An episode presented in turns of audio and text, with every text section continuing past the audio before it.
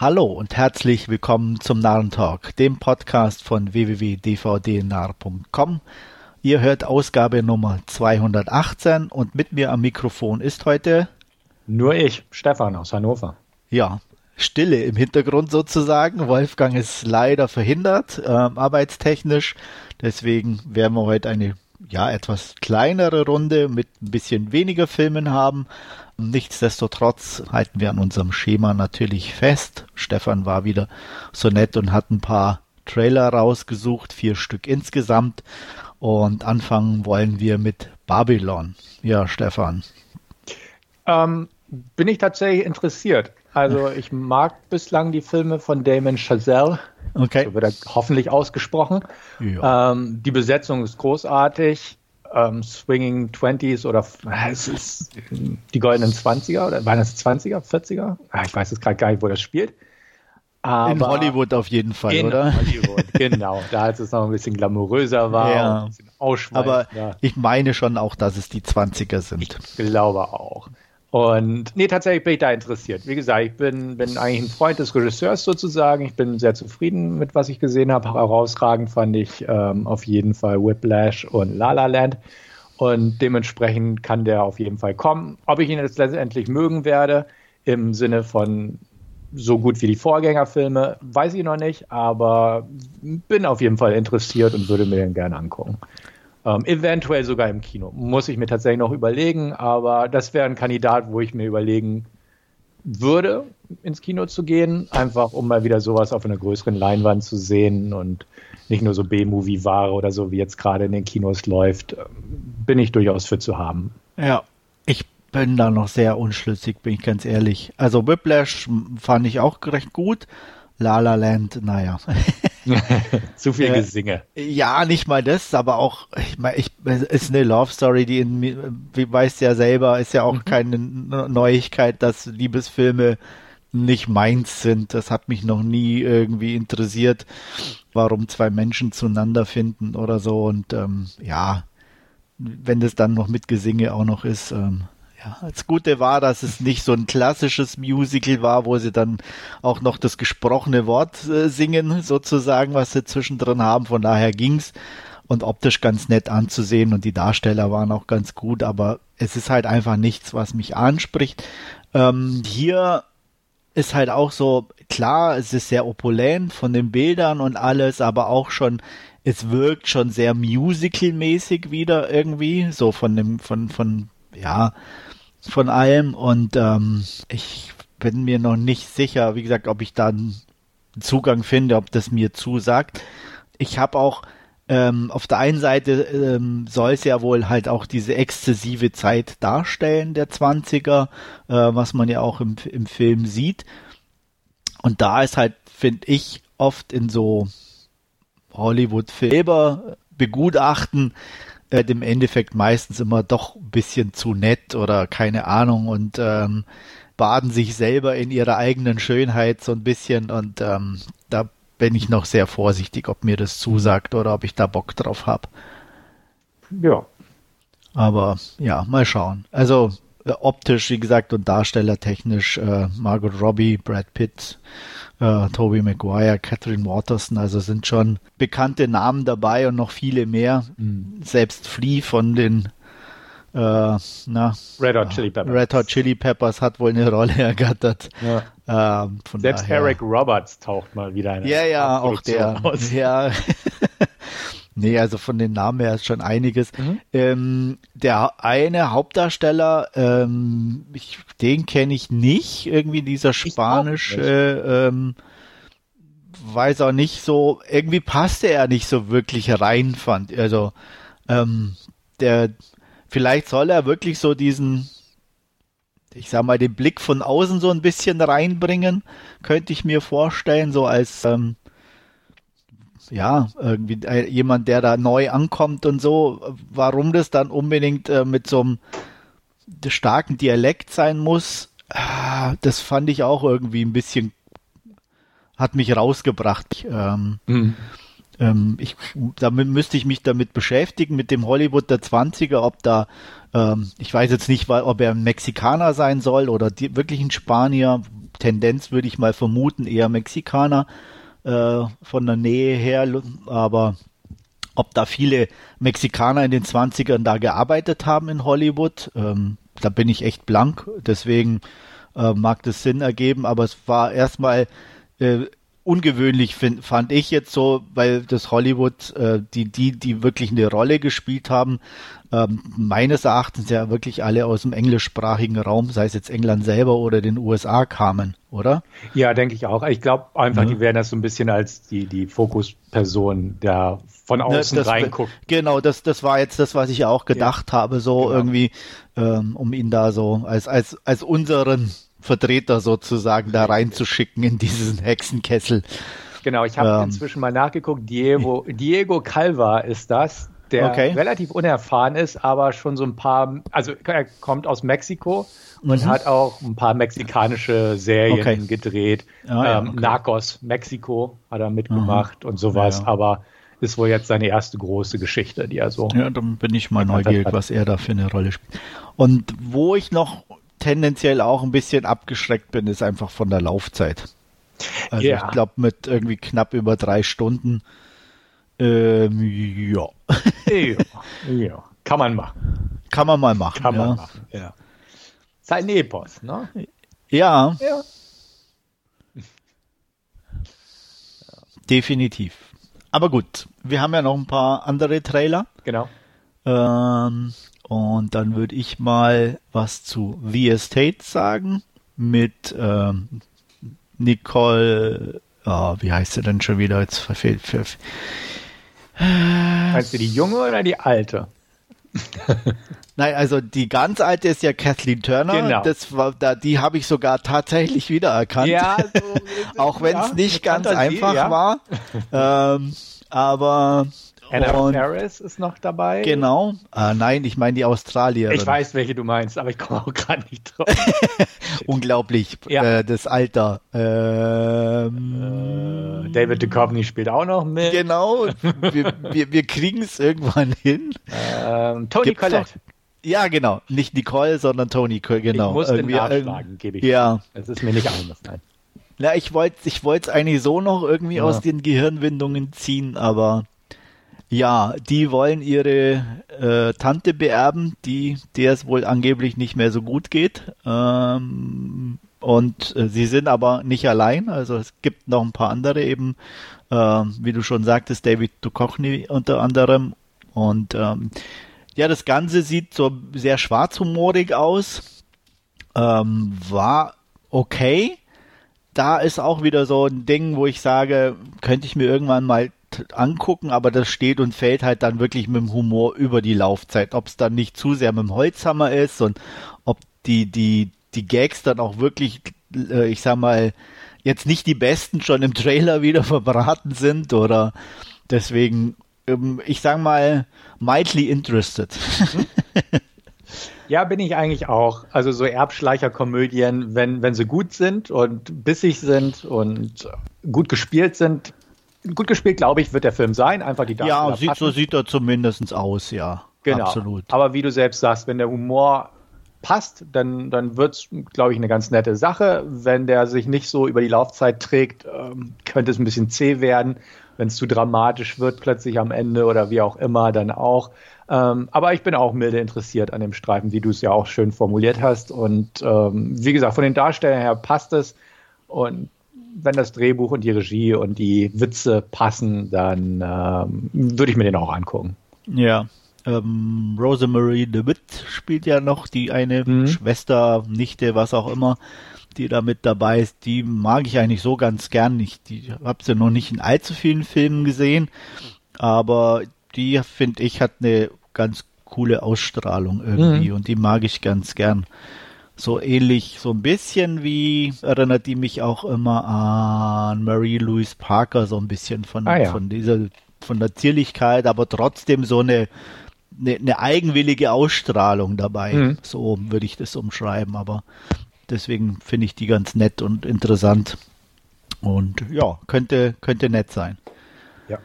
Weißt du was, wo oder wie der kommen soll oder veröffentlicht wird? Glaube ich auch noch nichts. Ne? Nee. Also ich, mir wäre da auch nichts bekannt. Äh, weil ich meine, ähm, Babylon wird sicherlich in die Kinos kommen. Ja, ich gehe Ähm. davon aus, dass der auch auf die, in die Kinos kommen wird. Also ich wüsste Okay. jetzt nicht, dass es irgendeine Streaming-Produktion ist oder so, aber Mir war nichts zu sehen. nichts klar. Also wüsste ich jetzt auch nicht konkret. Nee. Definitiv eine Streaming-Produktion ist, glaube ich, The Curse of Bridge Hollow, oder? Ja, Netflix, genau. Mhm. Ähm, ja, Marlon Waynes in der Hauptrolle ist natürlich ein Grund eigentlich nicht angucken. Ja. Nichtsdestotrotz möchte ich sagen, fand ich den Trailer gar nicht mal so schlecht. Und da der auf Netflix läuft und äh, man ihn zu Halloween sich angucken kann, ähm, werde ich den bestimmt mal antesten. Weil, wie gesagt, so schlecht sah das nicht aus. Der, der Humor war jetzt nicht zu doof oder zu platt, so wie man es von Marlon Waynes erwarten könnte. Ähm, ich fand auch die, die Effekte, die man sah, waren auch okay. Und ich mag einfach auch Halloween-Filme, also so von der Art von Halloween mit, der, mit den Brauchtümern in den USA und sowas, mag ich eigentlich ganz gern. Wenn der jetzt nicht zu platt und dumm ist, ähm, könnte der ganz okay sein. Und da zu Halloween verfügbar sein wird, wird das ein guter Kandidat sein, den man sich da einfach mal angucken kann. Also, der Trailer hat mich jetzt nicht umgehauen, aber er war, war okay. War in Ordnung Okay. und dementsprechend den, den nehme ich mal mit, weil ich es kann, so ungefähr. Ja, also ich bin ja da überhaupt nicht so dabei. Ich ma- mag Halloween an sich schon, aber so dieses, dieses so Art von Halloween-Filme mit Kindern und äh, da ist ja wieder die Tochter dabei, Ja, so ja. dieses Altkluge und ähm, Ja, ist ein Kiddie-Film, ne? Wir ja, jetzt auch sagen. ja, ist kein Horrorfilm. n- nee, definitiv. Und ähm, ich meine, du hast dann mehr Affinität zu dem tatsächlichen Halloween-Fest natürlich, aber ja, für mich ist das jetzt kein Grund irgendwie zu gucken. Ähm, bis, ich sage jetzt mal, der Regisseur ist jetzt auch mh, nicht so jemanden, wo ich sage, der hat mh, so viel, viel Gutes hinterlassen, dass ich da äh, Hoffnung habe, das könnte was Mhm. werden. Äh, ich sage nur Fantasy Island. Habe ich noch nicht geguckt. Ja, Habe ich nur Gutes drüber gehört, aber. ja, natürlich, Ja, ja. genau. äh, was tatsächlich gar nicht so ganz falsch war, weil es, glaube ich, auch einer seiner ersten Filme war, Crywolf hat er gemacht. Ja, den mochte ich auch. Also ja, und ich glaube, äh, du hast noch einen anderen Film von ihm gemocht, der ähm, mir, den ich nie geguckt habe, äh, Never Back Down.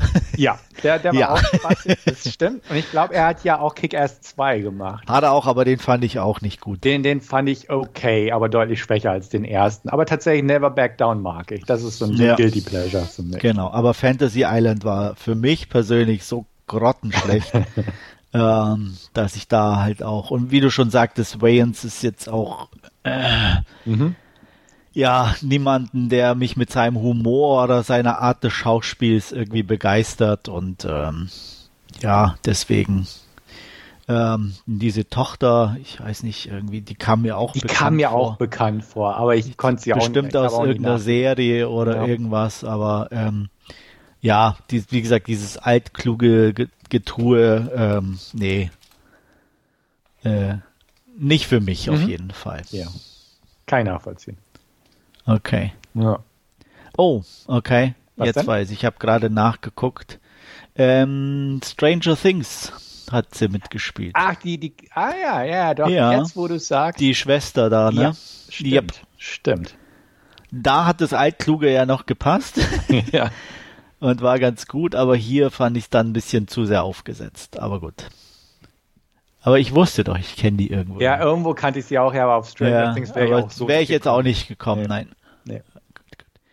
Okay, Mhm. und zu guter Letzt, glaube ich, können wir uns darauf einigen, dass wir beide unbedingt gucken wollen. Und zwar Hellraiser 2022.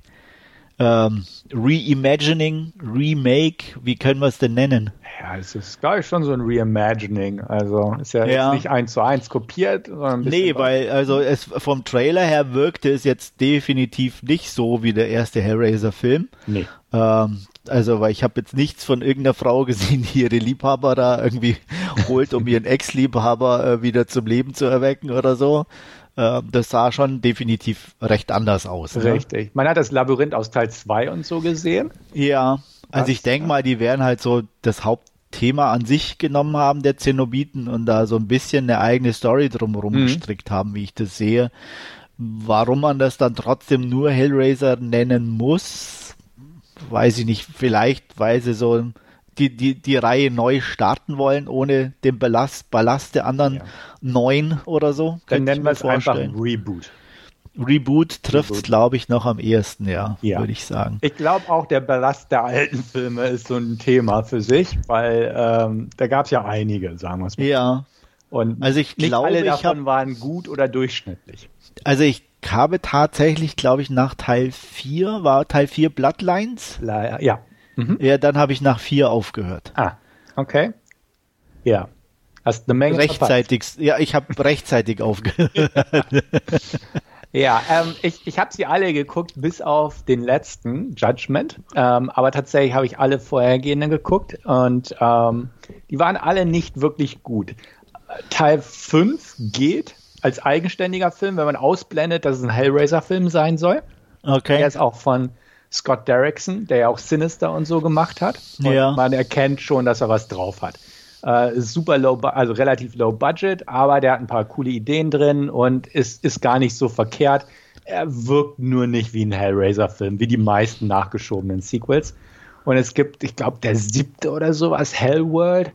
Ähm, der ist nicht gut, aber der ist auch so ein bisschen Guilty Pleasure, weil es so eine, so eine Hellraiser-Party ist. Und äh, da spielen Lance Henriksen mit, äh, Henry Cavill, der ja Superman geworden ist, ähm, Catherine Winnick aus Vikings und so. Also sind ein paar bekannte Gesichter dabei. Und er spielt halt auf so einer Hellraiser quasi Cosplay-Party.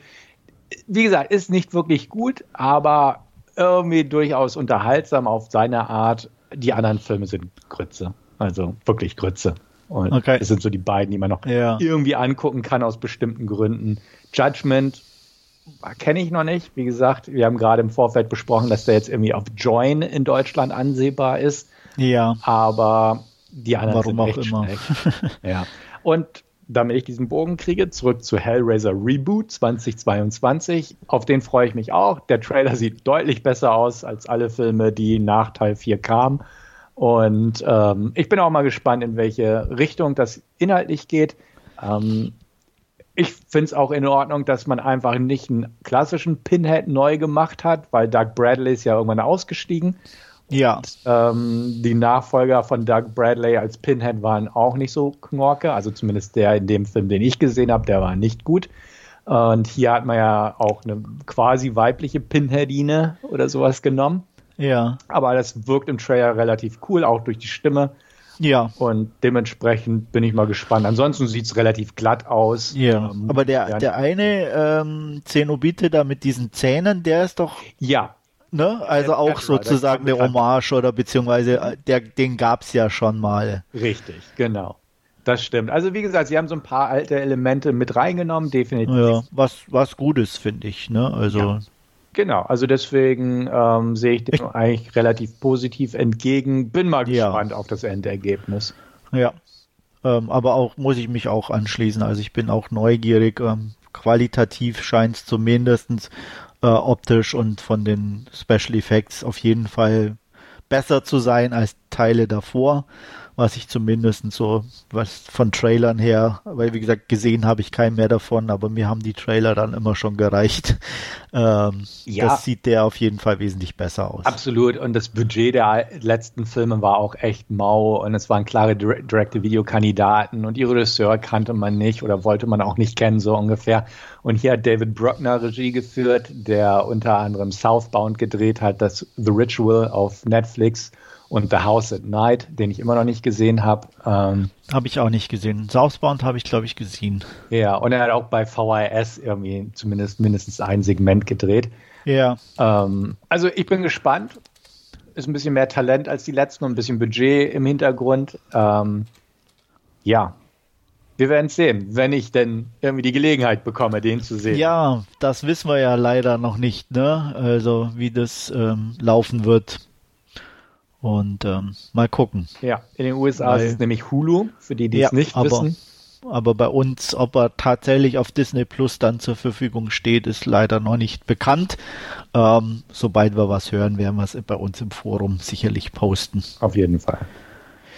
Gut, so viel zu den Trailern für heute. Und äh, ja, ähm, ich, ich werde mal dann übergehen und zwei Filme vorstellen äh, im Schnelldurchlauf, die ich geguckt habe, bevor Stefan dann noch ein paar Sachen äh, zum Besten gibt. Äh, ich habe mir angeguckt einen Film aus dem Jahre 1966, ähm, die Pro The Professionals, ein Western, äh, der hieß bei uns Die gefürchteten Vier.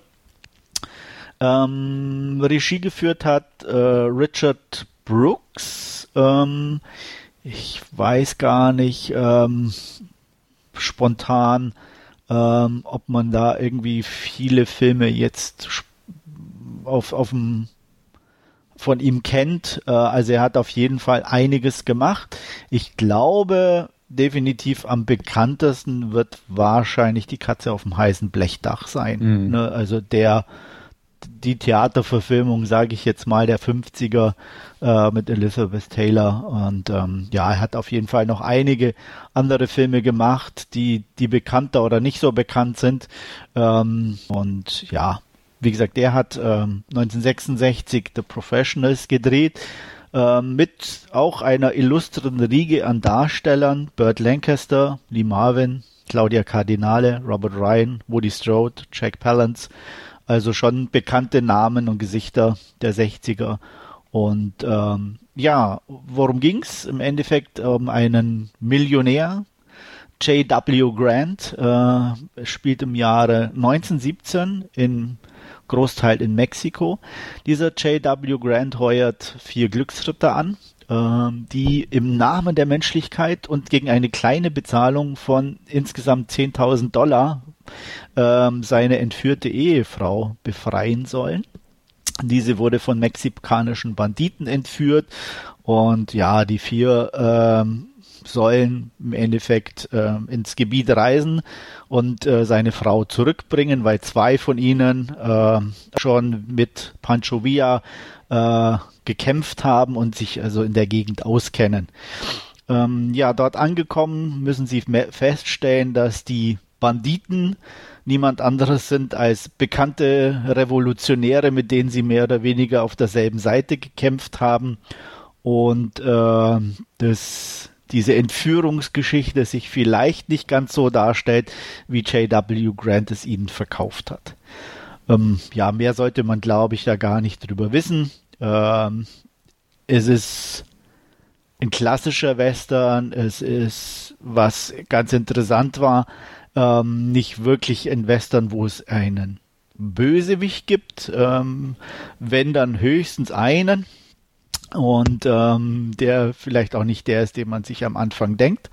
Und ja, ähm, man hat einfach, ähm, man bekommt, was man erwartet für einen guten, wirklich guten Western, Shootouts, äh, ja, äh, Lagerfeuer, Reit, äh, viel, viel, es wird viel geritten natürlich und äh, viel Wüste, äh, viel Trockenheit und äh, sehr markante Gesichter in Großaufnahme.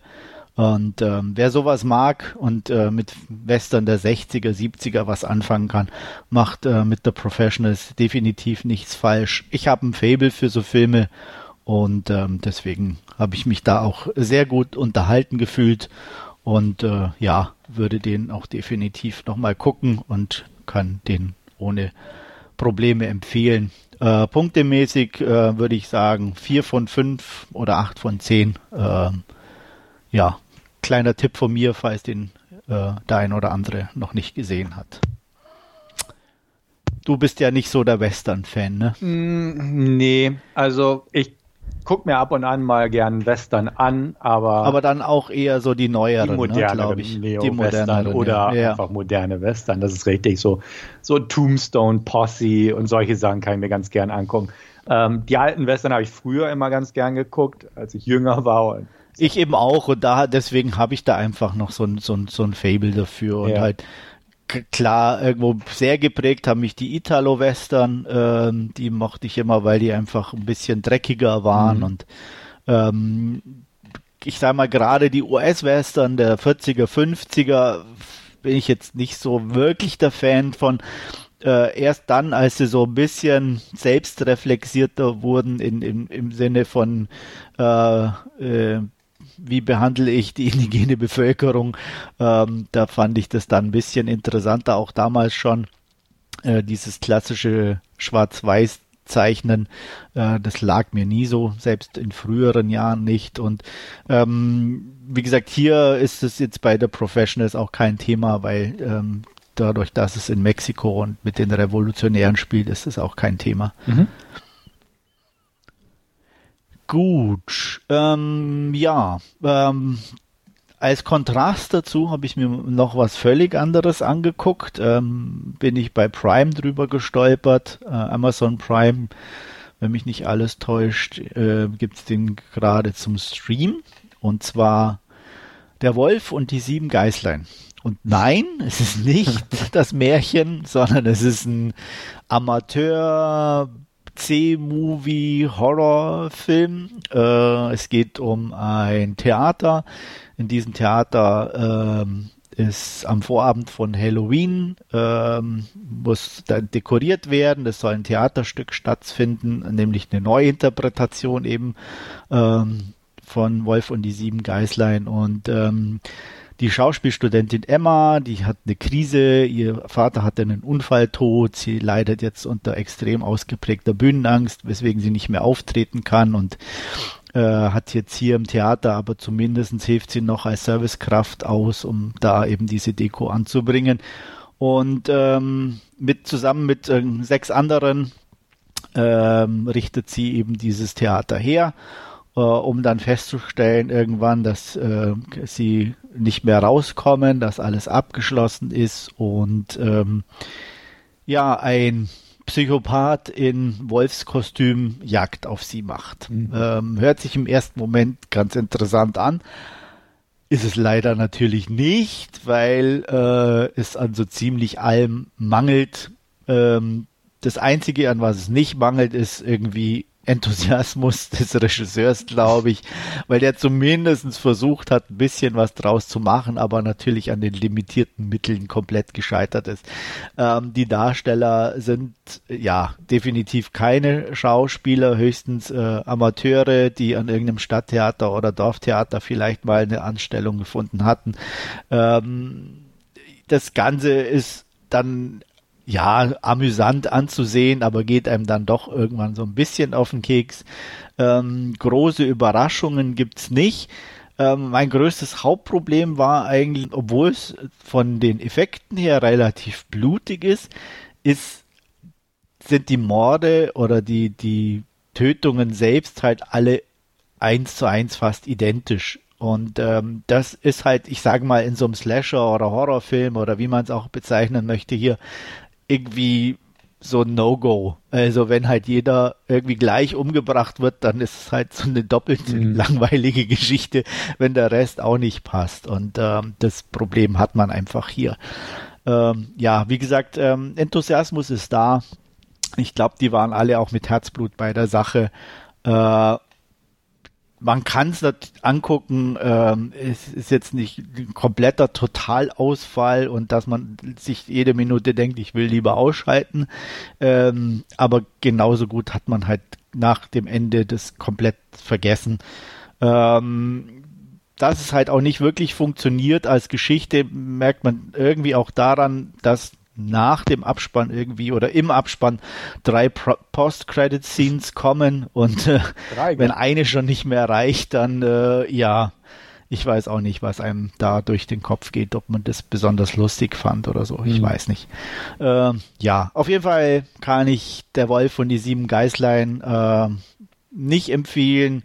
Äh, eineinhalb von fünf beziehungsweise drei von zehn Sternen kriegt er als Amateurfilm mit viel Wollen gerade noch. Wohlwollen gerade noch, ja. Ja. Ja. ja. Ähm, ich, Aber auch, hm. hat auch seine Berechtigung. Ab, absolut. Ich habe letztes Jahr auch Furry Nights angeguckt, auch so eine etwas besser als Amateurfilmproduktion über Furries, äh, wo einer ja. erschossen wird und die Rache nehmen.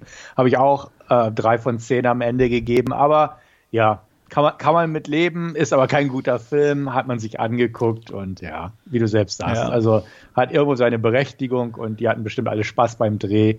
Es, es gibt halt solche Filme. Ja, ja genau. Wie gesagt, es hatte sich ganz nett angehört nach die, mhm. ach komm. Äh, ich habe auch, bin ich ganz ehrlich, habe es unterwegs in die Arbeit auf dem iPad in, in der U-Bahn angeguckt und für sowas taugt es gerade äh, noch in, ist es auch in Ordnung. Äh, anscheinend hat er das Regisseur auch ein bisschen so mit, mit Märchen oder so, weil er hat auch schon einen Film gemacht, der hieß Rapunzels Flug. Ja. Okay. also scheint so irgendwie sein Ding zu sein, keine Ahnung. Ja.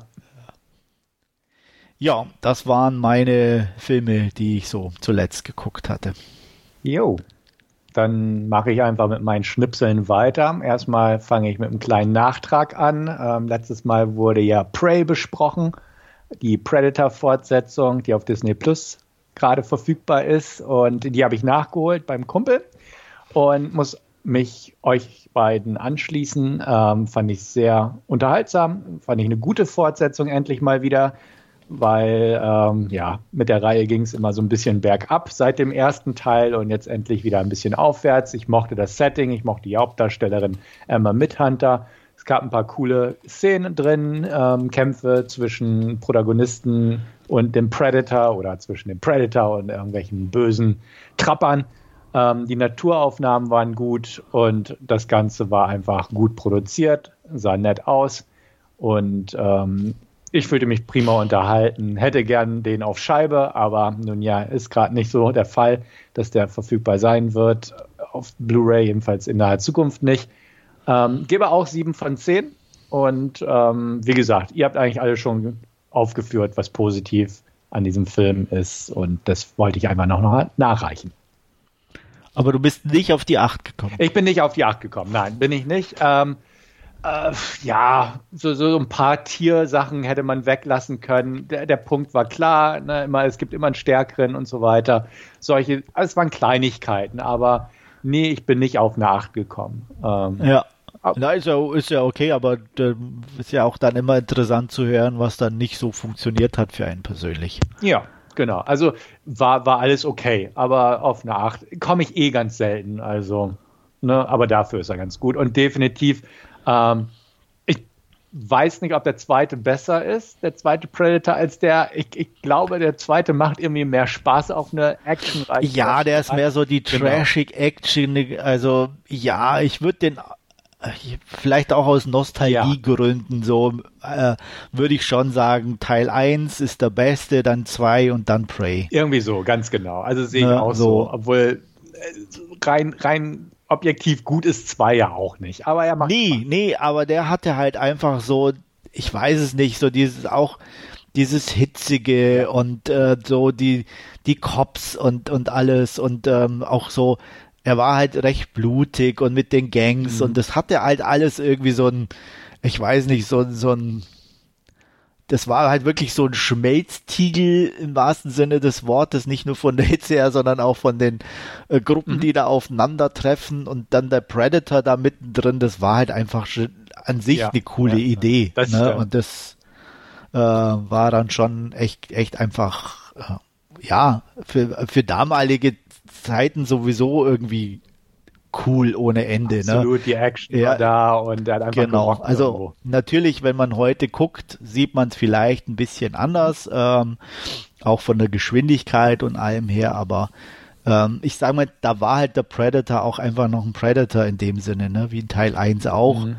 Und ähm, ja, das hat schon irgendwie Spaß gemacht. Ja. Ich habe aber schon vorgenommen, jetzt Teil 1 und Teil 2 mal nochmal anzugucken äh, und mal zu schauen, wie die jetzt tatsächlich noch funktionieren. Ja, will ich eigentlich auch machen. Ich hatte mir vor Prey noch ähm, Predator Upgrade angeguckt. Den ich nicht so mochte, um das mal Na, so auszudrücken. Ja, der, ähm, der, ist auch, je, je, mehr ich über den nachdenke und ich habe ihn ja äh, irgendwie zweimal mhm. gesehen und nach dem zweiten Mal habe ich gesagt, nee, ich muss den nie wieder gucken und jedes Mal, wenn ich an den denke, wird er eigentlich noch schlechter. Ja. Und, und an Teil 3 erinnere ich mich kaum. Also der ist so, Ah ja, es gibt den ja, so ungefähr. Wel welcher, welchen meinst du mit drei? Der, der auf dem, dem Alien-Planeten mit, mit ja, Ach so, Predators. Predators, genau. Genau. genau. An den ja, ach, der war so, der war so ein bisschen, so, irgendwo, ja, so ein bisschen so Guilty Pleasure-mäßig, so ein bisschen der Strunz dumm auf der einen Seite, hm. aber ja, er hat so ein paar Sachen gehabt, die ganz nett waren. Ja. Also so die Idee mit diesen Killern so war ja schon auch nett.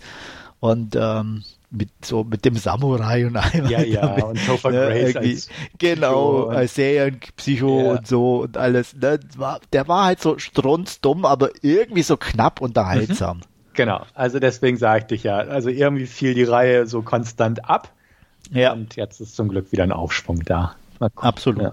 Ja, dann hoffen wir mal, dass sie da jetzt nicht wieder äh, es vermurksen, wenn sie, dass sie da irgendwas einfach so hinterher schieben oder so. Ja, ja. Das wäre tödlich. Also entweder nichts machen, so, oder halt dann auch sich wirklich gut was überlegen und was, was Handfestes hinterher. Ja, aber wir müssen ja noch erfahren, wie die, wie die Pistole von ja, natürlich, wieder dann zu, zum Predator kam.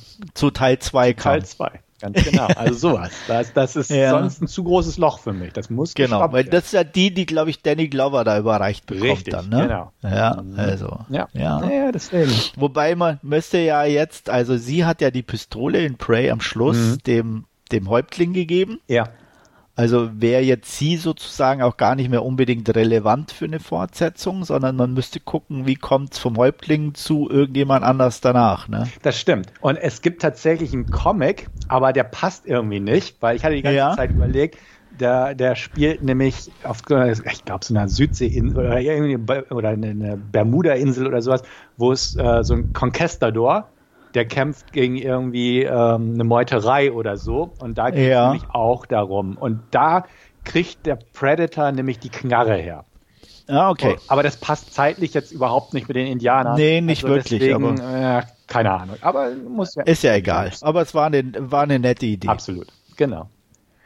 Und dann hat es mich mal wieder aufs Fantasy Filmfest verschlagen und da habe ich mir drei Filme angeguckt auf die ich kurz eingehen werde. Dann kann ich auch schon im Voraus sagen, dazu werde ich noch Reviews schreiben, deswegen nur die Kurzfassung.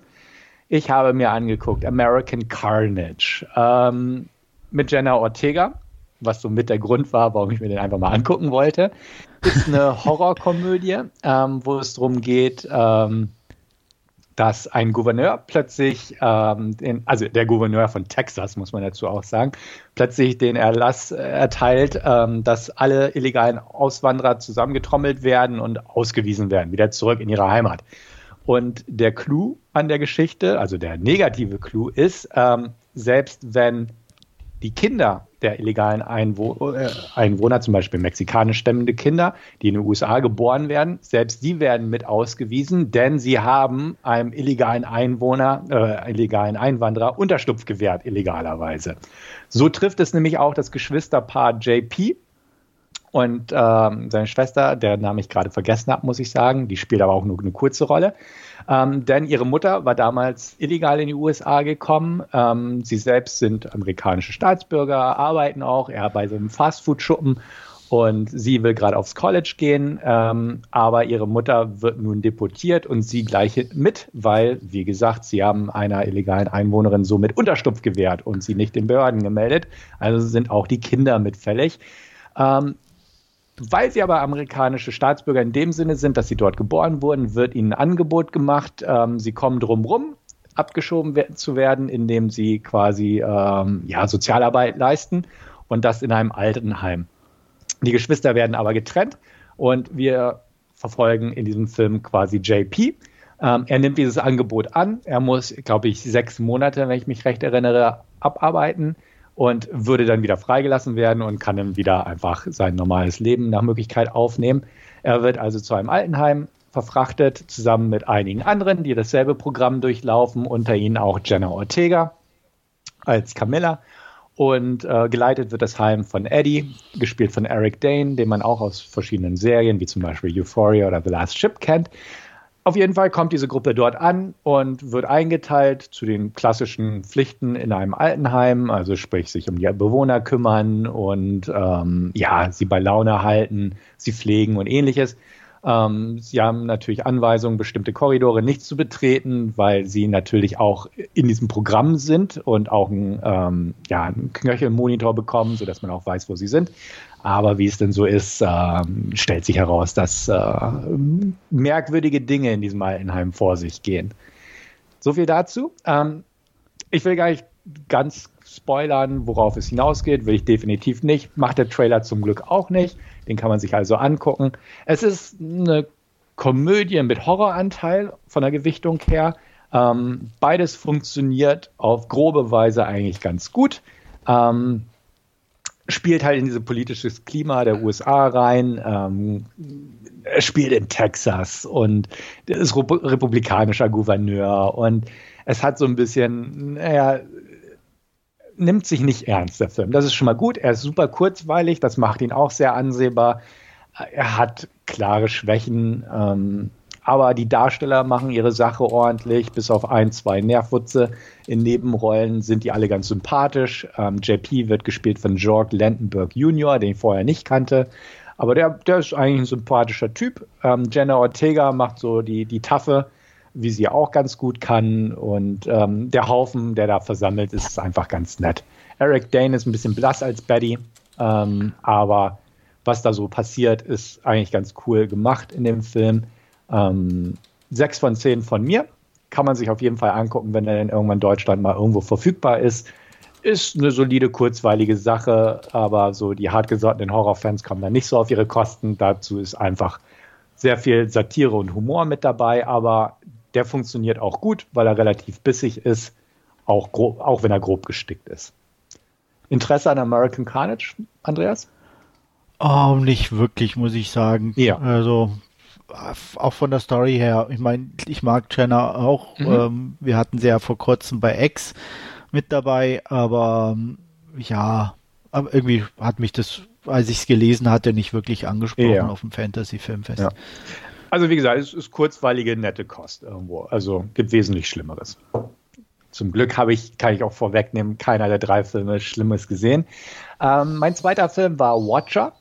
Ähm, ist ein ganz klassischer Thriller, hat also keine großen Horror-Einflüsse. Es geht um eine junge Frau, Julia, gespielt von Micah Monroe, die mit ihrem Ehemann Francis nach Bukarest zieht. Er ist nämlich beruflich dorthin versetzt worden, hat die Chance, halt dort eine tolle Position zu bekommen.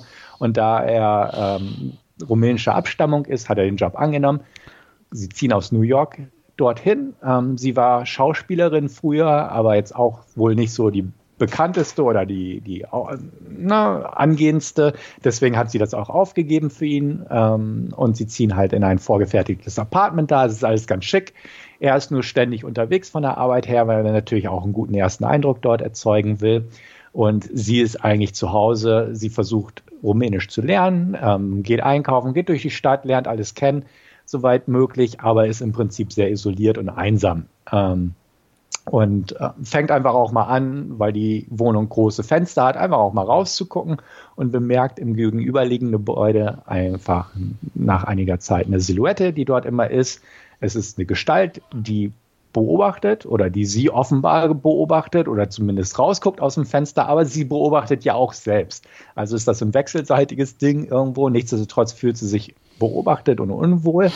Ähm, es kommt auch ihr so vor, als würde sie auch in der Stadt verfolgt werden und ähm, sagt halt ihrem Freund, also Francis, das, oder ihrem Ehemann ist es ja, dass sie gestalkt wird. Er ist so ein bisschen, hm, bist du dir sicher auf dieser Schiene? Ähm, und dann kommt es auch zu einer Konfrontation zwischen ihr und der Person, die im gegenüberliegenden Haus wohnt, wobei nicht ganz klar ist, hm, ja, Mensch, ist das nicht alles ein großes Missverständnis und ähnliches. Parallel dazu ist auch ein Serienkiller in der Stadt unterwegs. The Spider wird der von der Presse bezeichnet, ähm, wo aber nicht ganz klar ist, ob da jetzt ein Zusammenhang herrscht. Aber auf jeden Fall nimmt das ihre, na, ihre Belastung zu und nimmt das merklich in Sachen Spuren geht es nicht an ihm vorüber, sagen wir es mal so. Ähm, ist ein klassischer Paranoia-Thriller mit ein bisschen Voyeurismus mit drin. Ähm, gefiel mir. Ist relativ ruhig und man weiß nicht, wie gesagt, ob das jetzt viel Einbildung ist. Ähm, ist ein bisschen, ne, glaubt man dem Opfer oder ist sie nur ein bisschen hysterisch? Ähm, spielt da alles mit rein. Was ich ganz gut fand, ist, dass die rumänischen Passa Dialogpassagen, von denen es einige gibt, nicht untertitelt waren. Ähm, das versetzt einen so ein bisschen in die Lage von ihr, ähm, dass man vieles einfach nicht versteht, bis einer das dann endlich übersetzt. Ähm, man sieht aber auch so ein bisschen an bestimmten Reaktionen, ähm, dass es manchmal wohl nicht so die richtige Übersetzung ist. Zum Beispiel hat man immer das, oder in zwei Situationen hauptsächlich das Gefühl, dass Francis immer so eine geschönte Variante der Wahrheit übersetzt und äh, um sie nicht weiter zu beunruhigen oder ihr nicht ir irgendwas nicht so, was sie aufregen könnte, mitzuteilen. Und das funktioniert gut. Ansonsten klassisches Thriller-Material, sehr ruhig erzählt, ähm, für viele garantiert zu ruhig. Ähm, aber ich fand es schön. Ähm, ich konnte mich da einfach mit reinversetzen in so diese Stimmung und ähm, ist definitiv kein perfekter Film. Er hat seine Schwächen absolut.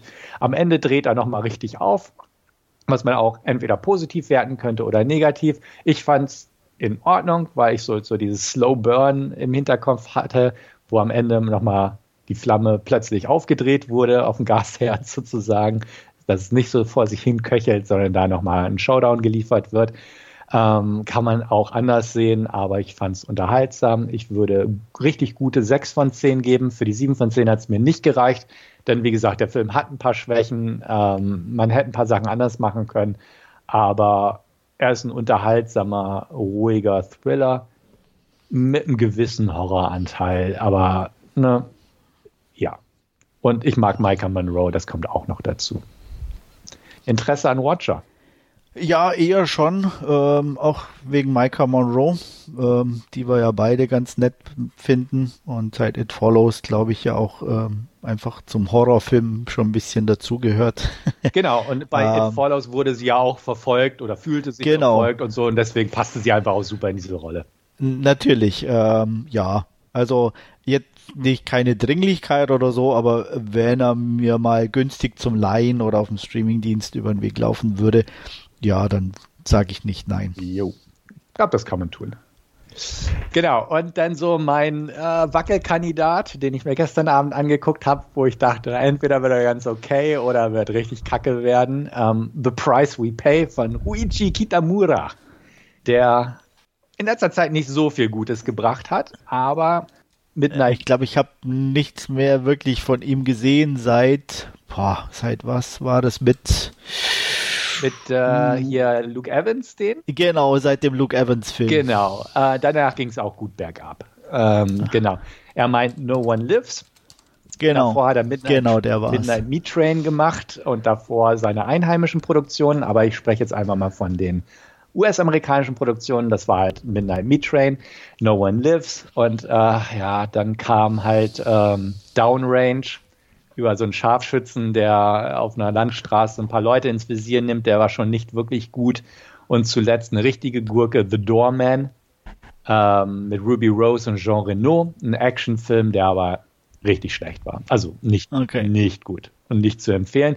Dementsprechend bin ich sehr skeptisch in The Price We Pay reingegangen. Ähm, man hat auch zwei Hauptdarsteller, die man kennt, ähm, die jetzt auch nicht unbedingt für Qualität immer bürgen. Emil Hirsch und Steven Dorff. Ja, ne? Nichtsdestotrotz muss ich einfach vorwegnehmend sagen, der Film ist strunzdoof, vorhersehbar, klischeereich, blöde, aber er macht Spaß.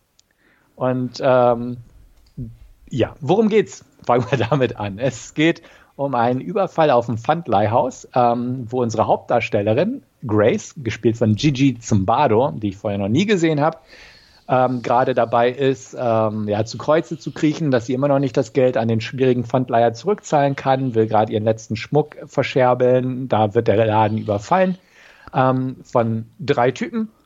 Beziehungsweise es gibt auch noch einen Fluchtwagenfahrer, der haut aber ab, sobald Emil Hirsch als Alex durchdreht und schon den ersten über den Haufen schießt. Und äh, somit sind äh, Steven Dorff, Cody heißt er, ähm, Neil Hirsch als psychopathischer Killer und dessen Bruder, ähm, Eleanor Burke heißt er, ähm, den, den erkenne ich auch nicht. Der wird aber auf jeden Fall auch gleich angeschossen, hat dementsprechend eine Schusswunde die ganze Zeit.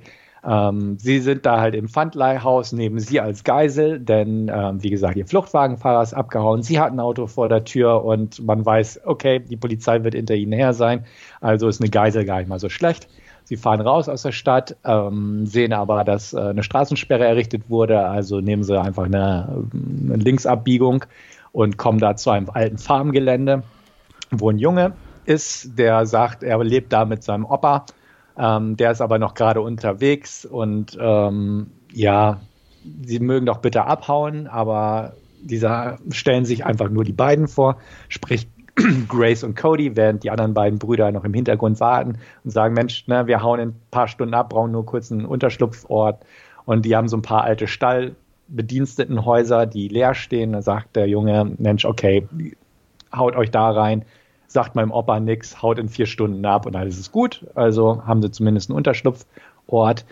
Ähm, nichtsdestotrotz geht man so der Sache nach, weil man sagt, hm, irgendwas, irgendwas, stimmt an dem Ganzen nicht. Und dann stellt sich heraus, dass äh, auf dieser Ranch auch Unheimliches vor sich geht. Ja, ähm, handlungstechnisch gibt der Film also nicht viel her. Es wird so, so ein bisschen so ein Texas Chainsaw Massacre Abklatsch mit ähm, auch einem Story-Punkt, was die genau da treiben äh, der auch schon so einen langen Bart hat, dass es eigentlich schon fast unfreiwillig komisch ist. Aber ja, was soll man sagen? Ähm, was den Film so ein bisschen rettet, also was den Film irgendwie für mich gerettet hat, ist, dass er auch kurzweilig ist, ähm, dass die Darsteller ihre Sache, obgleich total klischeehaft und nicht wirklich gut gespielt, trotzdem ganz okay machen und dass er einige harte Szenen mit sich bringt, die zwar echt schon trashy sind, auch so von der Make-up-Arbeit und so wirklich trashy sind, aber sie trotzdem dadurch irgendwie Spaß machen und äh, eine finale Splatter-Szene ist echt so over the top, dass ich auch denke, da wird die FSK ihre richtige Freude dran haben. Ähm, ist ein dummer Film. Er ist nicht wirklich spannend, er ist einigermaßen intensiv, er hat einen sehr lauten, aufdringlichen Soundtrack, der den aber irgendwie, sag ich mal, konstant nach vorne peitscht, den Film. Und er geht eigentlich. Ähm, ich glaube, ich hatte einen guten Tag und gebe daher ganz knappe 6 von 10. Er ist so ein klassischer Direct-to-Video-Kandidat, den man sich anguckt und sagt, okay, der war in Ordnung, ich habe gekriegt, was ich wollte. Aber er hat halt wirklich nichts herausragendes, außer halt eine fiese Blätterszene. Ähm, wie gesagt, irgendwie hatte ich einen guten Tag. Ich, ich muss noch mal überdenken, ob ich auf eine gute 5 von 10 abrutsche am Ende. Aber als ich aus dem Kino rauskam, dachte ich, okay, er war strunzig, aber er hat Spaß gemacht auf eine gewisse Weise. Ich kann ihn auch nur sehr eingeschränkt deswegen empfehlen. Aber wer einfach mal so ein räudiges B-Movie sehen will mit Steven Dorff und Emmy Hirsch und einfach ein Texas Chainsaw Abklatsch mit einer weiblichen Leatherface, kann man auch dazu sagen. Leatherface Ersatz in Anführungsstrichen, der kann wesentlich schlechtere Filme in dieser Art finden als The Price We Pay. Andreas. Ja, ich mochte ja oder mag die Sachen von Yui Kitamura, die ich gesehen habe. Ähm, die von dir erwähnten schlechten habe ich zum Glück nicht gesehen. Ähm, von daher ja, hört sich der ja auch ganz unterhaltsam an und auch für den gilt, wenn er mal irgendwie günstig zu leihen ist oder auf dem Streamingdienst zur Verfügung stehen sollte, werde ich da sicherlich reingucken.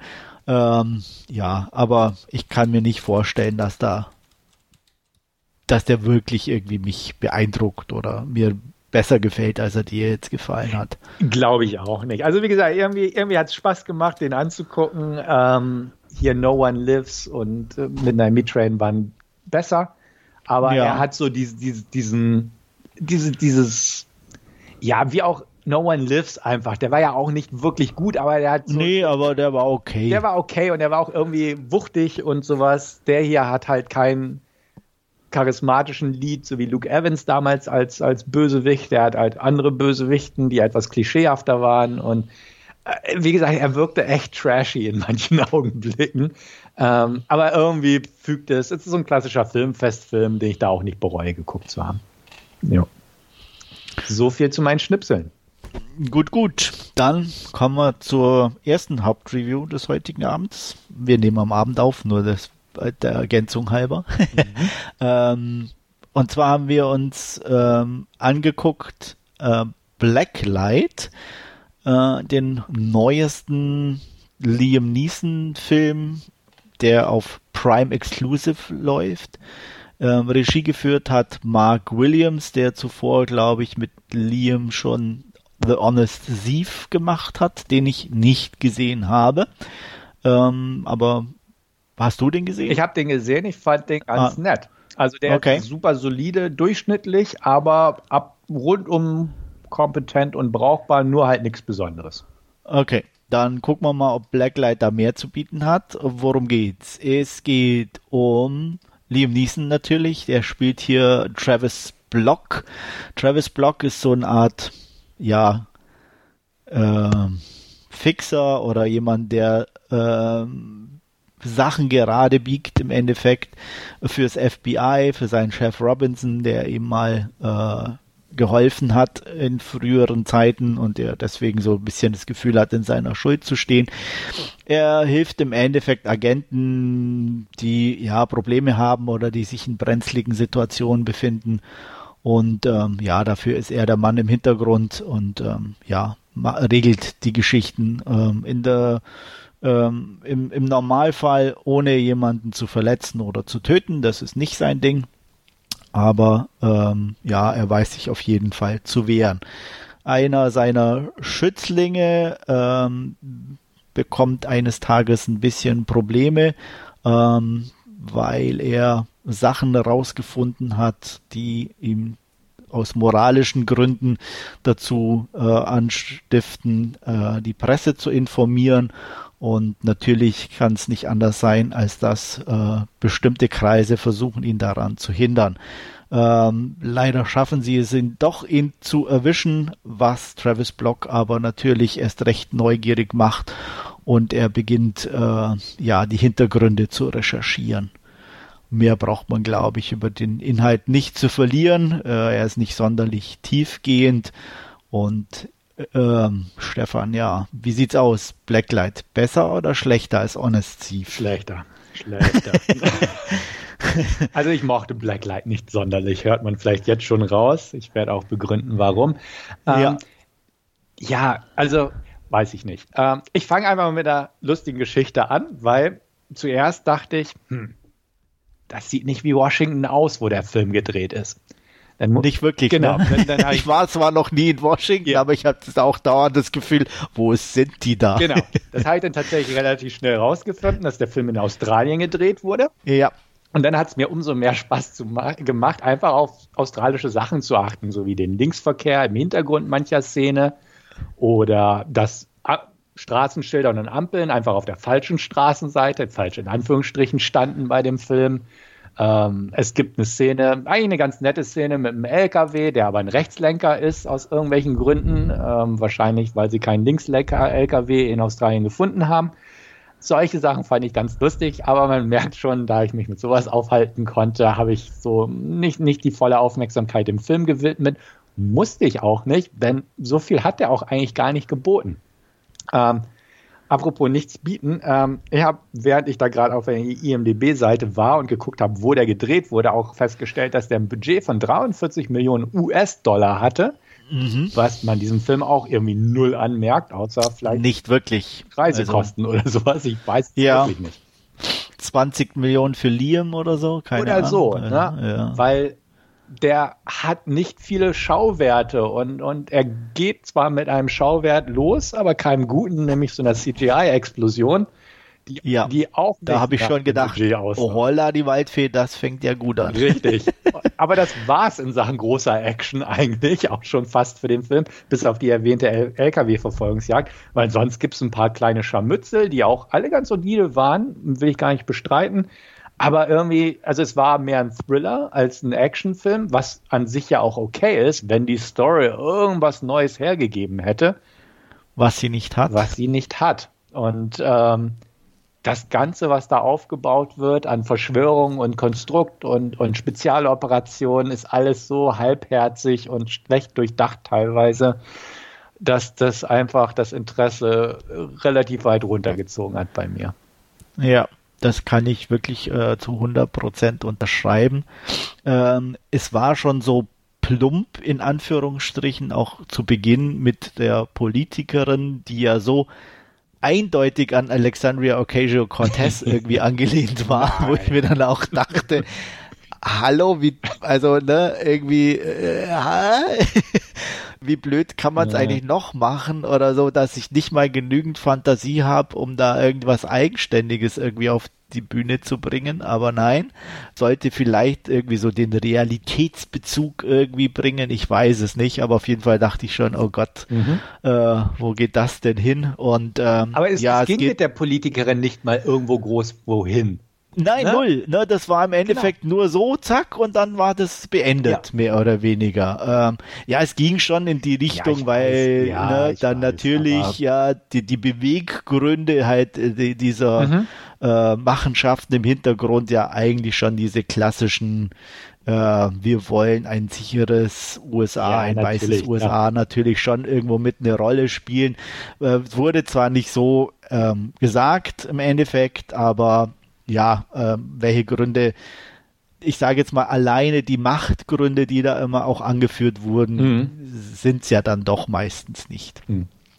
Auch wenn das sozusagen ja äh, in der Auflösung aber schon mehr oder weniger der der einzige Grund war, der angegeben wurde, was dann auch ein bisschen lahm und äh, peinlich fast schon war, wenn das, das einzige ist, so ich will, dass man die Macht nicht verlieren will, aber gut. Mhm. Ähm, ja, aber das fand ich schon also auch sehr, sehr dumm irgendwie und ähm, was mich halt dann auch irgendwie, ich habe mir ja zum Glück ein bisschen um die letzten Liam Neeson Filme äh, rumlaviert und habe sie nicht geguckt, unter anderem eben Honest Thief und war dann doch nicht erschrocken, aber habe halt dann doch realisiert, dass der gute Neil Liam schon äh, recht alt mhm. geworden ist.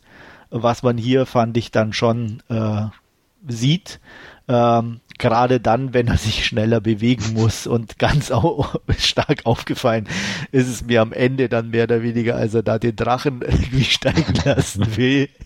Das sah dann schon irgendwie aus so wie mein Papa mit 70, wenn er mit meinem Sohn irgendwie um die Ecke rennt. Ist nicht mehr der ah. Jüngste.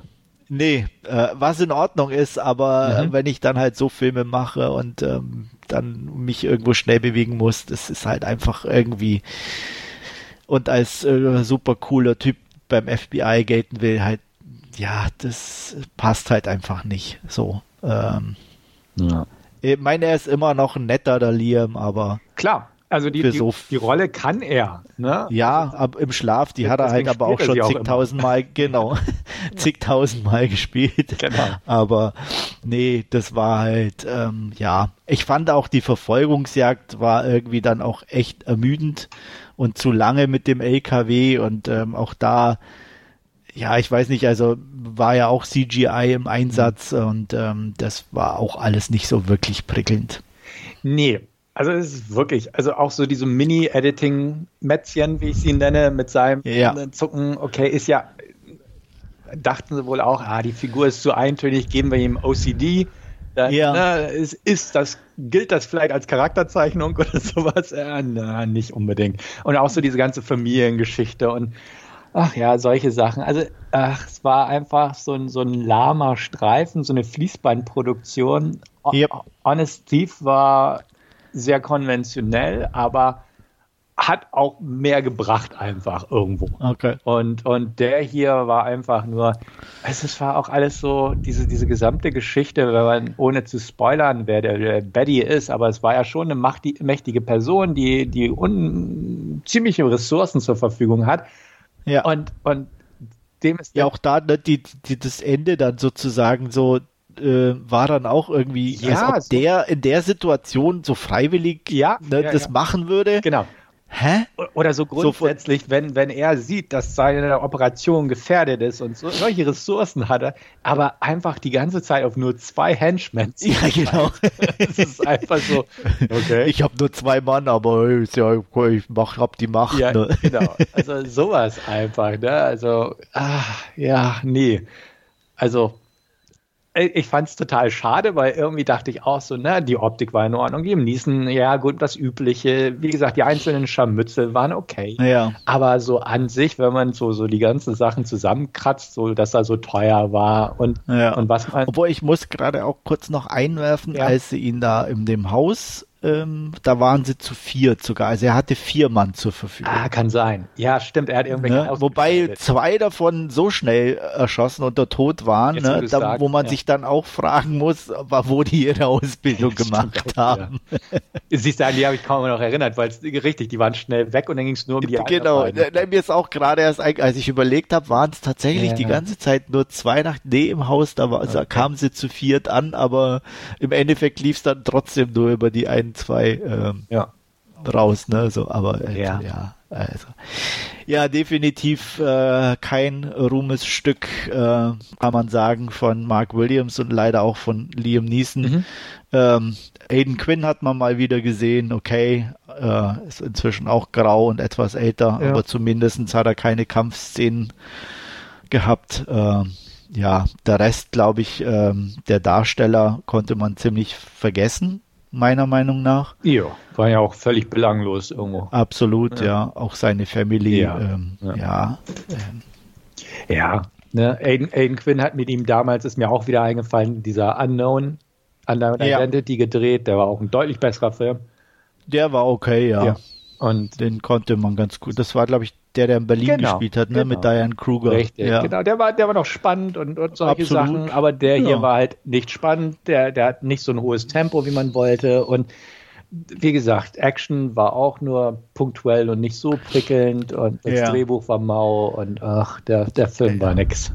Ich finde es ganz lustig. Ich habe die, die Letterbox-Seite mhm. gerade offen und äh, die, der, wie, wie nennt man die, den Untertitel äh, unter Black Light, yeah. ne, so äh, ist They're gonna need more men.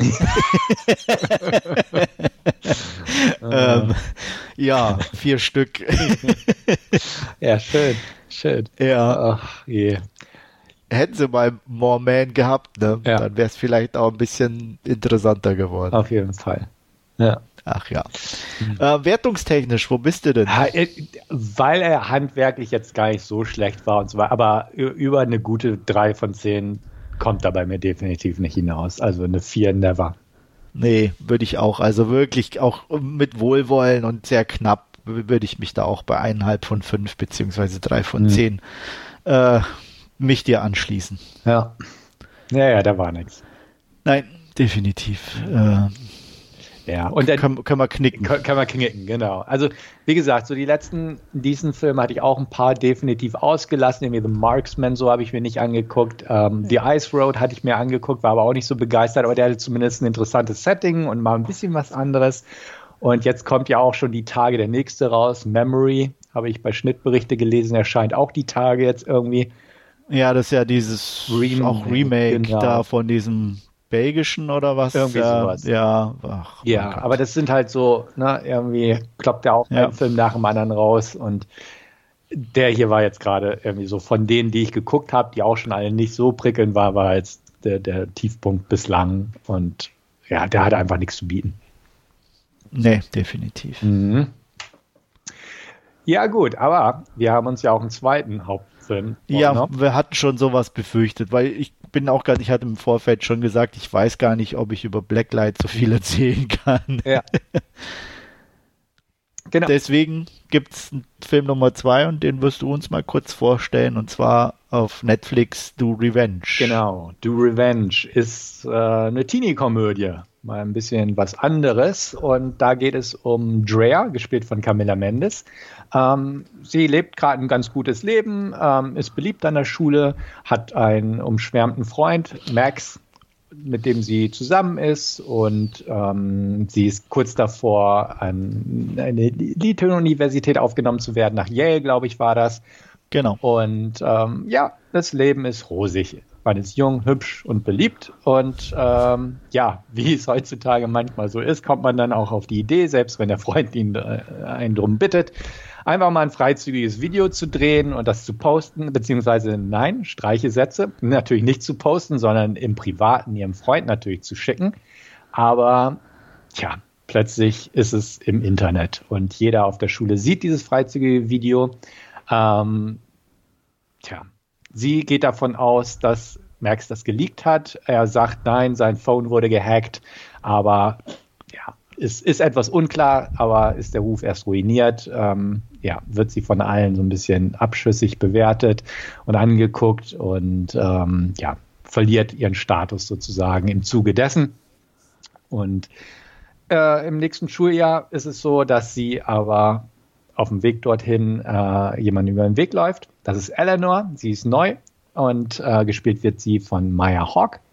Und auch sie hat Schlechtes erlebt ähm, an einer Person, die ihr ja, negativ eingestellt gegenüber war und auch was getan hat, was ihren Ruf oder ihr Selbstvertrauen natürlich auch in dem Fall runtergerissen hat. Und ähm, beide kommen ins Gespräch und kommen auf die Idee, Mensch, hier, ähm, wenn wir uns gegenseitig helfen und Rache ausüben an den Personen, die schlecht zu uns waren, ähm, könnte das gut gehen, weil, hey, keiner weiß, dass wir uns kennen. Keiner wird die Connection hinkriegen und wenn wir überkreuzt arbeiten, dann kann alles gut gehen. Wir haben alle unsere Rache bekommen und äh, uns geht es dann bestimmt ganz viel besser. Und so wird ein Plan geschmiedet und angegangen. So viel ist Ja. Ja, dann leg gut, du mal los. Ich hatte den Trailer mir angeguckt und gedacht, ach, der sieht zumindest ganz brauchbar aus. Und äh, Maya Hawk ist ja auch seit Stranger Things und auch dank ihrer Eltern äh, immer auch eigentlich ganz nett anzugucken und dachte, ja, das sind doch mal zwei gute Gründe, sich den Film näher anzuschauen. Von der Idee her, ähm, vom Trailer hatte ich dann auch so das Gefühl, so dass, ja, ich sage jetzt mal so ein bisschen Hitchcock Strangers on the Train äh, natürlich äh, so ein bisschen reinspielt mit du machst meins, ich mach deins, wobei es da eher um Mord ging und nicht um äh, die Themen, die hier angesprochen werden, aber trotzdem fand ich die Idee dahinter auch ganz interessant.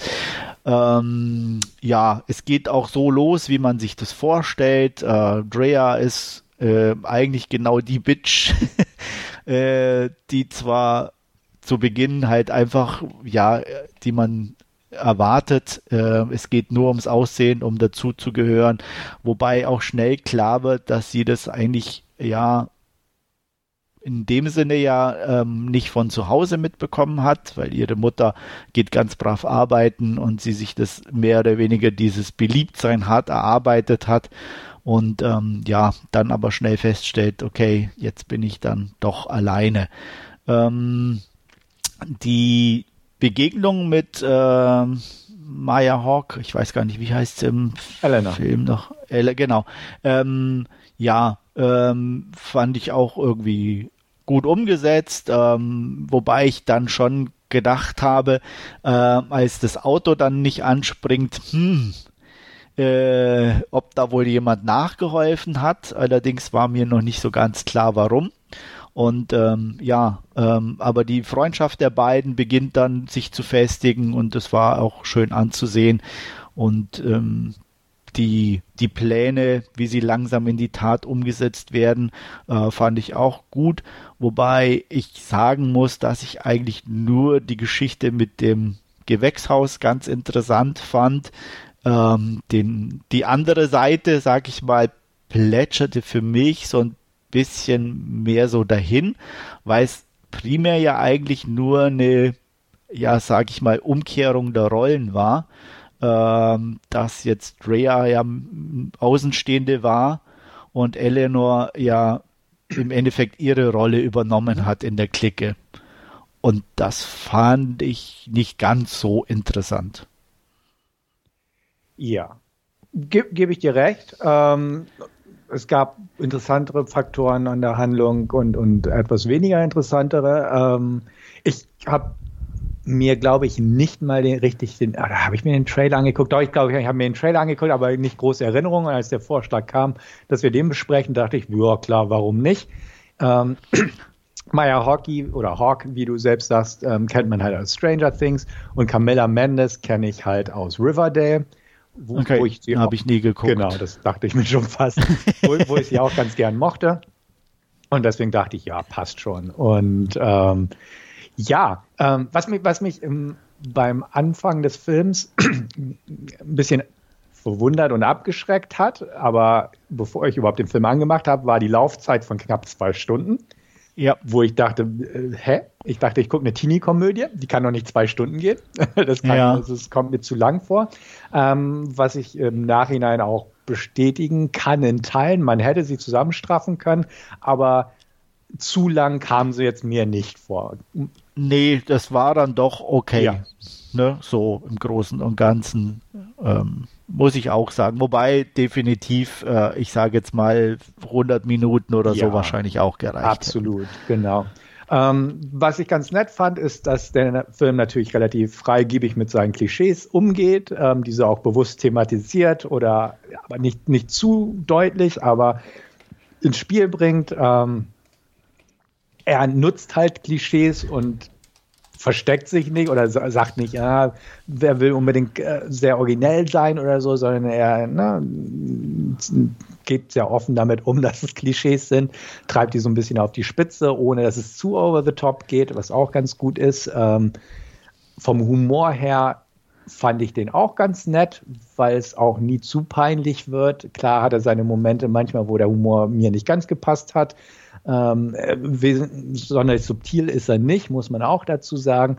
Nein. Aber er, er hat irgendwie so, so eine nette Stimmung, finde ich, hingekriegt, was auch durch die Darsteller funktioniert, die ihre Sache ganz prima machen irgendwo. Ähm, er hat so ein paar Sachen drin gehabt, die ich ganz schmunzelhaft fand, aus so, so ein paar Retro-Sachen, einfach vom Soundtrack her. Da ein paar ja. alte Songs zu hören, so wie von Hole zum Beispiel. Und äh, ich glaube, Kim Wilde oder so haben wir, hat man auch gehört. Das war ganz nett. Sarah Michelle Geller, die ich ja damals sehr mochte, in dieser Teenie-Phase, in der ich auch durch meine Lebensjahre damals ja, steckte. Die ja natürlich auch in ein Paradebeispiel des, äh, ja, der, wie, wie, soll ich sagen, der, ähm, ähm, ja, sich gegenseitig mhm. fertig mach Filme äh, und Mobbing äh, ja einschlägige Erfahrungen hatte sozusagen und äh, Highschool äh, da als Direktorin zu sehen, war schon äh, eine, eine nette mhm. Idee, sage ich mal. Ja, fand ich auch, absolut.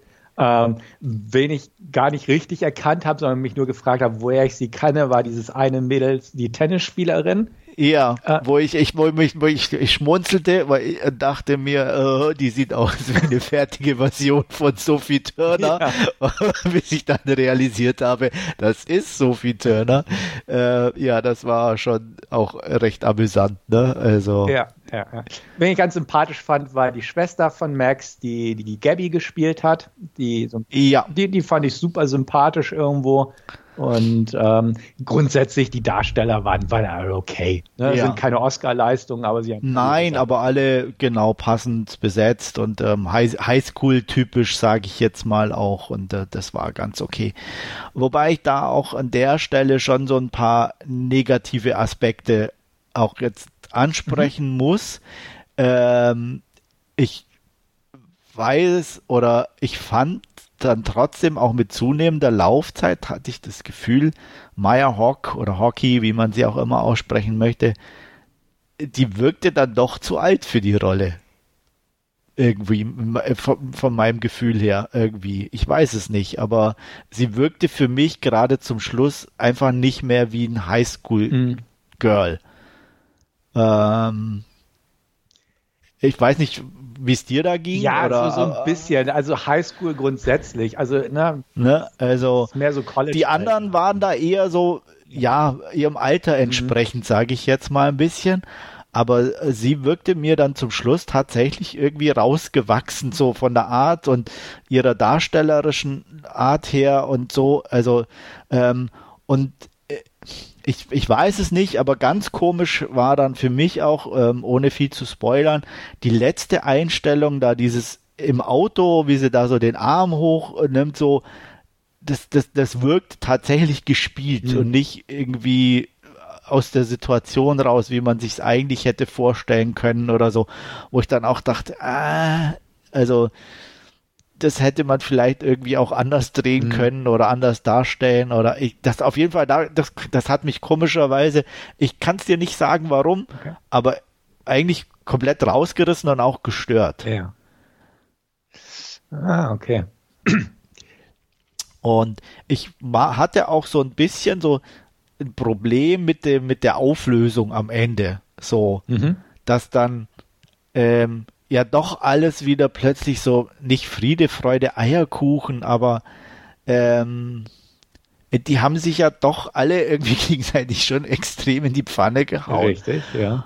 Und ähm, es war dann plötzlich irgendwie so alle, ach, ist ja eigentlich alles gar kein Thema und so und eigentlich sind wir ja alle ganz brav und lieb und nett zueinander und ähm, auch dann gerade auch die, die Schwester so dass sie dann trotzdem wieder, obwohl ja eigentlich äh, Eleanor mehr oder weniger die mit war, die ihren Bruder da in die Pfanne gehauen hat, auch wenn es ein Arschloch ist, ne? Mhm.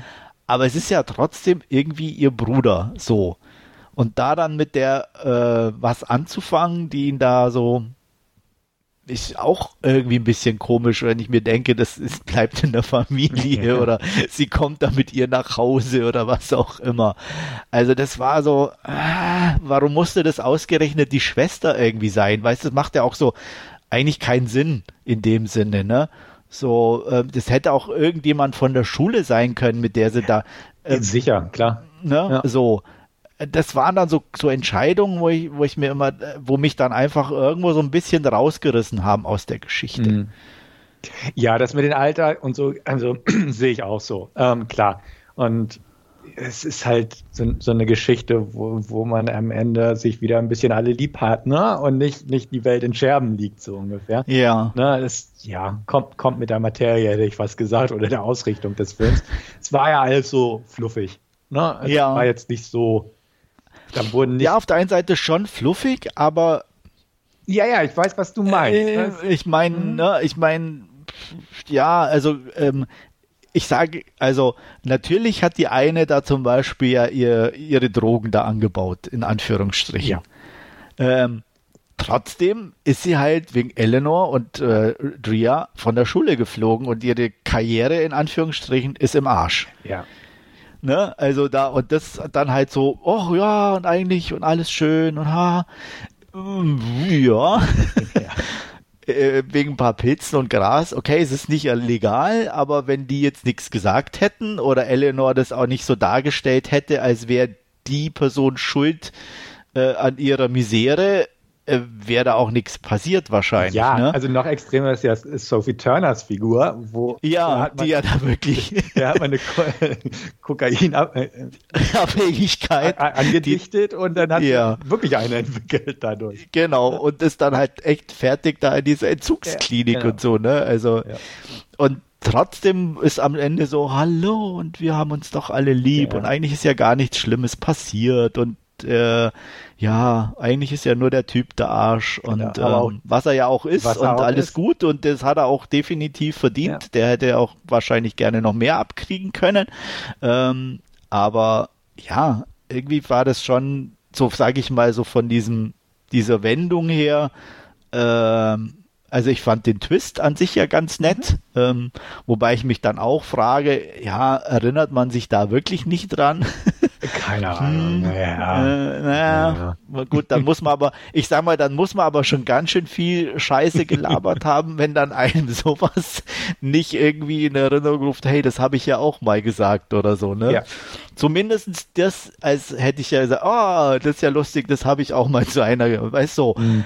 Ähm, das wäre schon wieder ja. zu auffällig gewesen. Natürlich, klar. Aber, Und nicht jeder ist so Twist erfahren wie wir kommt natürlich dazu, klar. Wir haben halt einfach schon scheiße viel Filme gesehen.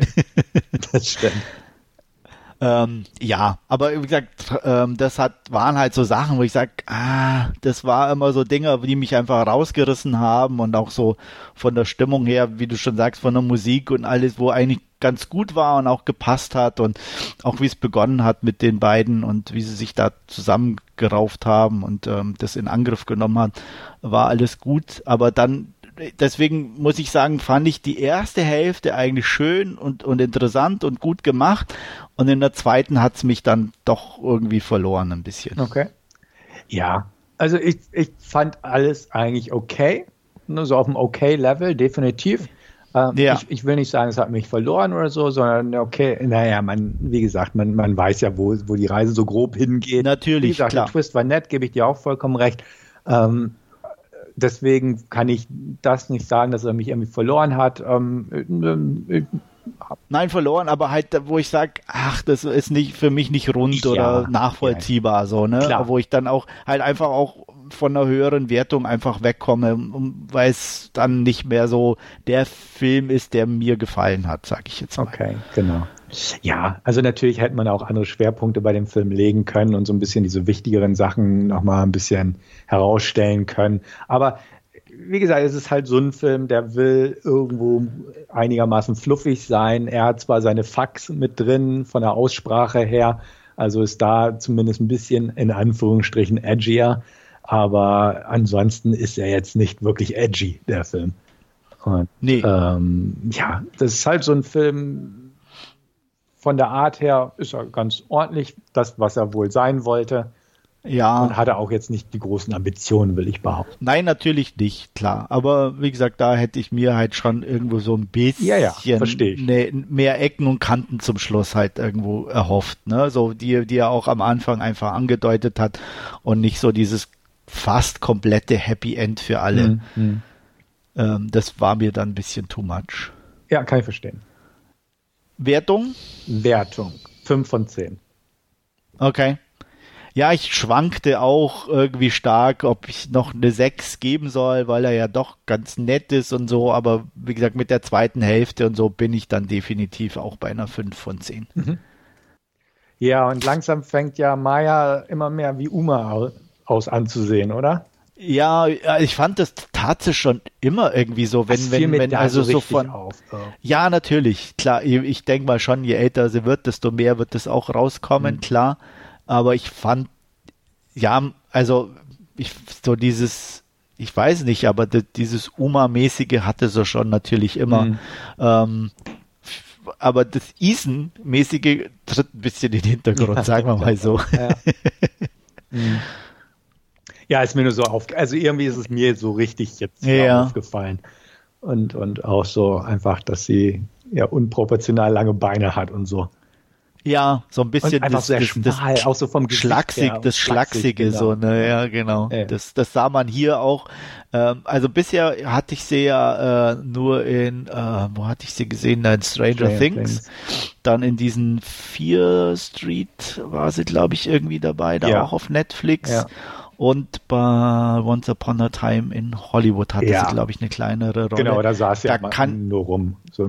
Genau, ja. aber da war sie halt nie so ich sage jetzt mal, in Klamotten unterwegs, die dieses, ähm, wo man das so, so sah, ne? Das war jetzt hier so der erste Film, wo ich dann tatsächlich ja auch mal ein bisschen mit Bein und was weiß ja. ich und so, wo man dann das halt das Schlachsige definitiv gesehen hat.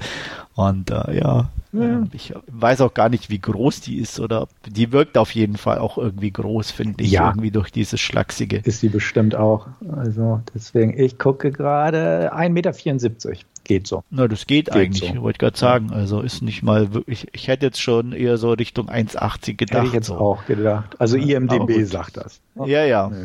Ja, dann wird es schon, also in IMDB, das, ja, ja. wird es schon so sein. Gut, Camilla Mendes ist nur 1,59. Ja. Okay, dann dadurch wirkt sie vielleicht größer, keine Ahnung. Ja. Übrigens sagt äh, äh die Google-Hauptseite sogar, dass sie nur 1,72 ah, groß okay. wäre. ja. ah. Wer wohl recht hat, keine Ahnung. Ja, das ist keine Ahnung, ich weiß auch nicht. Wir werden es nie erfahren. Nee, Müssen wir wohl auch nee. nicht. Gut. Ja. ja, ich glaube, das ist ein guter Abschluss für die heutige Sendung. Ähm, ich hatte wieder viel Spaß. Ja, ich auch. Und äh, danke dir und wir hören uns hoffentlich das nächste Mal wieder in voller Besetzung. Bis dahin verbleibe ich euer Andreas und tschüss. Ja, danke. Ich hatte auch Spaß, gebe den Dank auch gern zurück und hoffe auch, dass wir alle uns wieder hören. In diesem Sinne, bis demnächst.